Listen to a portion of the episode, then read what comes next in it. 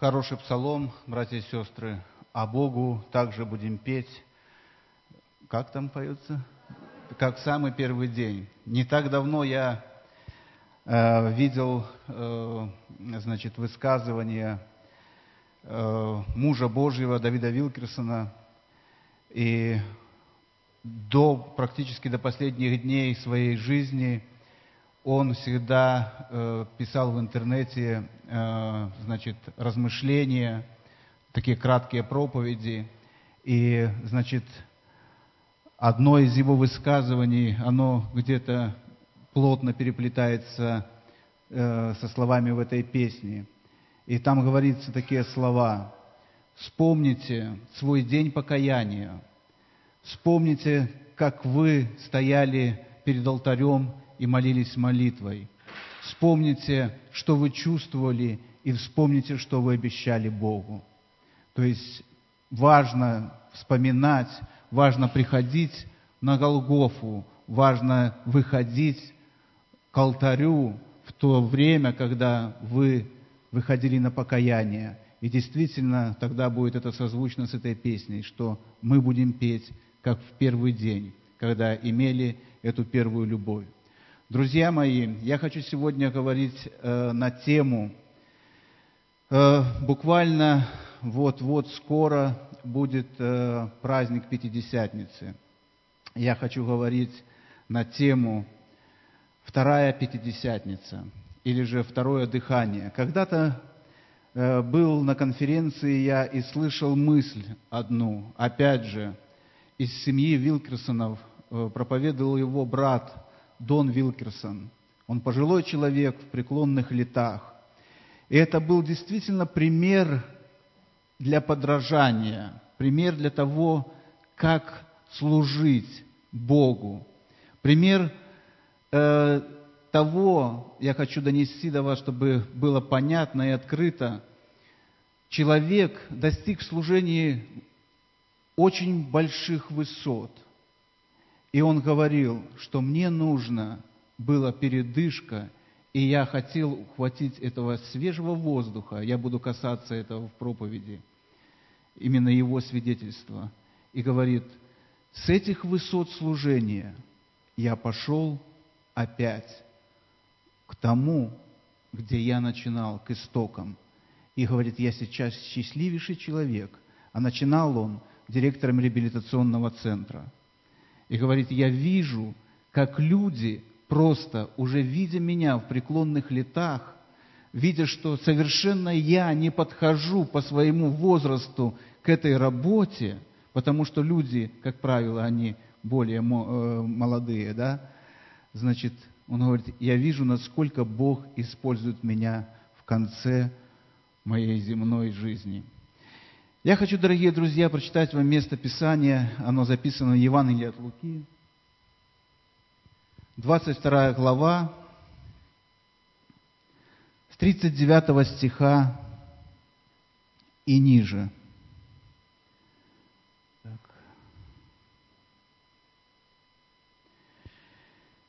И вышед, пошел по обыкновению на гору Илионскую, за ним последовали и ученики его – и пришедший же на место сказал им, молитесь, чтобы не впасть в искушение. И сам отошел от них на вержение камня и преклонил колено, молился.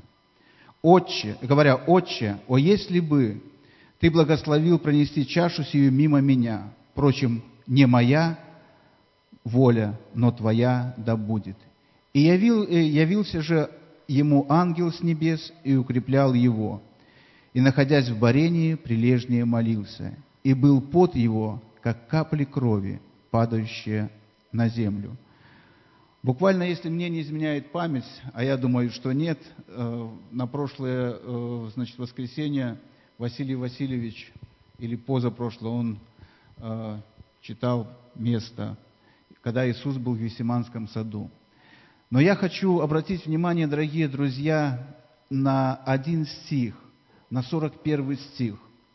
Когда Иисус отошел на вержение камня помолиться.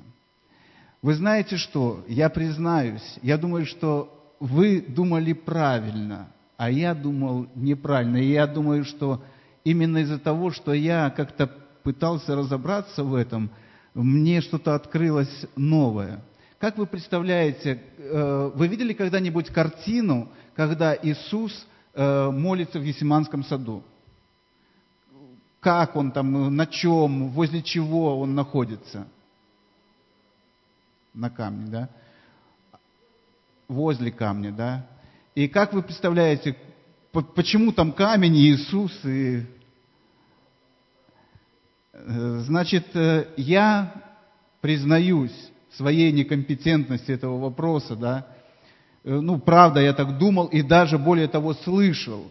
Я хочу, чтобы вы понимали, о чем я говорю, что когда вы слышите, у вас есть полное право принимать, исследовать и что-то отсеивать. Понимаете, да? Потому что есть истина. Я думал, что Иисус пошел помолиться, это какой-то камень ответственный, скала, навержение камня. И стал и начал молиться. То есть его там, я начал додумывать вообще в начале своей христианской жизни, что это его как бы был, ну, как бы последняя точка в его там, э, значит, жизни. Он э, находился в Гефсиманском саду, под этим давлением. Вержение камня – это расстояние брошенного камня. То есть, насколько может человек бросить просто камень, насколько у него хватает силы. То есть, это расстояние от и до. Понимаете, да?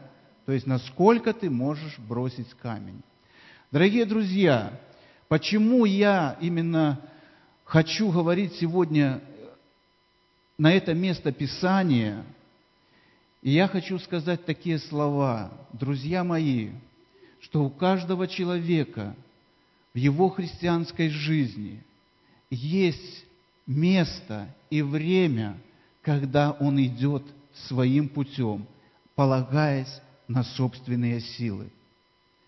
Когда мы, ты берешь в руку камень, каждый из нас, даже сейчас, может быть, в каком-то возрасте, бросали что-то на огороде, в детстве мы помним, как хорошо бросали, да, ты примерно знаешь, что на, на какое расстояние ты бросишь этот камень, и ты надеешься на свои силы. Э, когда-то я, э, э, ну, в детстве мы, конечно же, перебрасывались камнями, и у нас были парни, которые бросали очень далеко, да. И когда мы становились соревноваться, то каждый уже знал, кто победит. Практически это так было. Но я к чему именно говорю это в таких подробностях, что каждый из нас, делая что-то в своей христианской жизни, до определенного момента уповает на свои силы. Христос отошел, Библия пишет, на вержение камня, на расстояние брошенного камня от своих учеников, чтобы остаться наедине. Дорогие друзья, и он находился в борении – он молился так, Господи, не моя воля, но Твоя да будет. Пронеси эту чашу страдания. Я хочу поставить ударение на то, что в тот момент, когда Христос пришел на это место, Он понимал, что Его человеческие силы, как человека, живущего на земле, они не имеют никакой больше власти. Все закончено – только Он, воля Божья, которая должна исполниться по поводу Его, по отношению Его, и Бог, которому Он отдает все свое естество, которое находилось там, в Гефсиманском саду. Я хочу на это поставить ударение, друзья мои, чтобы мы понимали, что есть моменты в нашей жизни, будучи зрелыми христианами, мы всегда, мы все равно пытаемся где-то пройти и сделать что-то собственными силами, своими усилиями. Но есть это расстояние, есть эта точка в жизни, когда Богу нужно отдать себя в руки, чтобы Бог делал из себя нового человека. Я хочу также говорить, я начал это, э, э, проповедь с этого места, что всегда есть в жизни тот пункт, от которого мы можем оттолкнуться по-новому, дорогие друзья. Жизнь наша может измениться в целом и полностью. Когда мы читаем э, вторую главу Деяния святых апостолов, э, там э, говорится э, о том, как было сошествие Духа Святого на апостолов. При наступлении Дня Пятидесятницы все они единодушно находились вместе, и сошел, и исполнился Духа Святого, да, это четвертый стих, и они начали говорить иными языками. Что происходит дальше? Дальше Петр, который когда-то отошел и отрекся от Христа, как мы привыкли говорить, да, и понимать, он стал, исполнившись Духа, и начал проповедовать. Тот Петр, который когда-то просто из-за своего, может быть, малодушия, он просто отступил.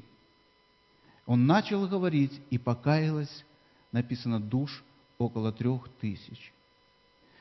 Дорогие друзья, это первая пятидесятница в жизни новой церкви. Первая пятидесятница, которую обещал Господь в книге пророка Иаиля, что будут знамения, что будут э, младенцы, старцы, будут употребляемы Богом. Об этом говорило Священное Писание. Но, друзья мои, потом проходит время у апостолов – они, третья глава говорит о том, начало главы, что они идут в час девятый в храм для молитвы. И сидит хромой у красных ворот и просит милостыни. Апостолы подошли к нему, и, попроси, э, и хромой попросил у них милостыни, и они сказали, что золота и серебра нет у меня. Петр сказал, но что имею, то даю. Во имя Иисуса встань и ходи. И потом, в дальнейшем, вся третья глава – это разбирательство. Разбирательство, значит, книжников, фарисеев, начальствующих людей. Но, дорогие друзья, вы поймите, почему я так долго это рассказываю. Потому что когда человек исполнился Духом – и в его жизнь приходят определенные обстоятельства, когда он считает себя верующим человеком и только на этом стоит, что я христианин, мне ничего не должно повредить, и все, кто будут э, говорить мой адрес что-то, они будут поражаемы, они не правы. Я имею этот Божий авторитет. Но вся третья глава говорит, что их даже на ночь посадили в темницу, с ними разбирались, э, говорили, какой силой они это делают. Но до тех пор, пока в четвертой главе, четвертой главе, они, э, э, значит, Петр, сейчас я э, прочту вам, значит, 4 глава, 31 стих. Значит, Петр рассказывает о том, какой силой они сделали, он молится – Ныне, Господи, 29 стих, воззри на угрозы их и дай рабам Твоим со всей смелостью говорить Слово Твое. И 31 стих, и по молитве их поколебалось место, где они были собраны, и исполнились все Духа Святого, и говорили Слово Божье с дерзновением. Мы можем уповать, друзья, на свой опыт и на какие-то прошлые заслуги – я это прежде всего обращаюсь к себе. Конечно же, мы ничем не отличаемся друг от друга, но у каждого из нас есть какие-то заслуги, которые были в прошлом.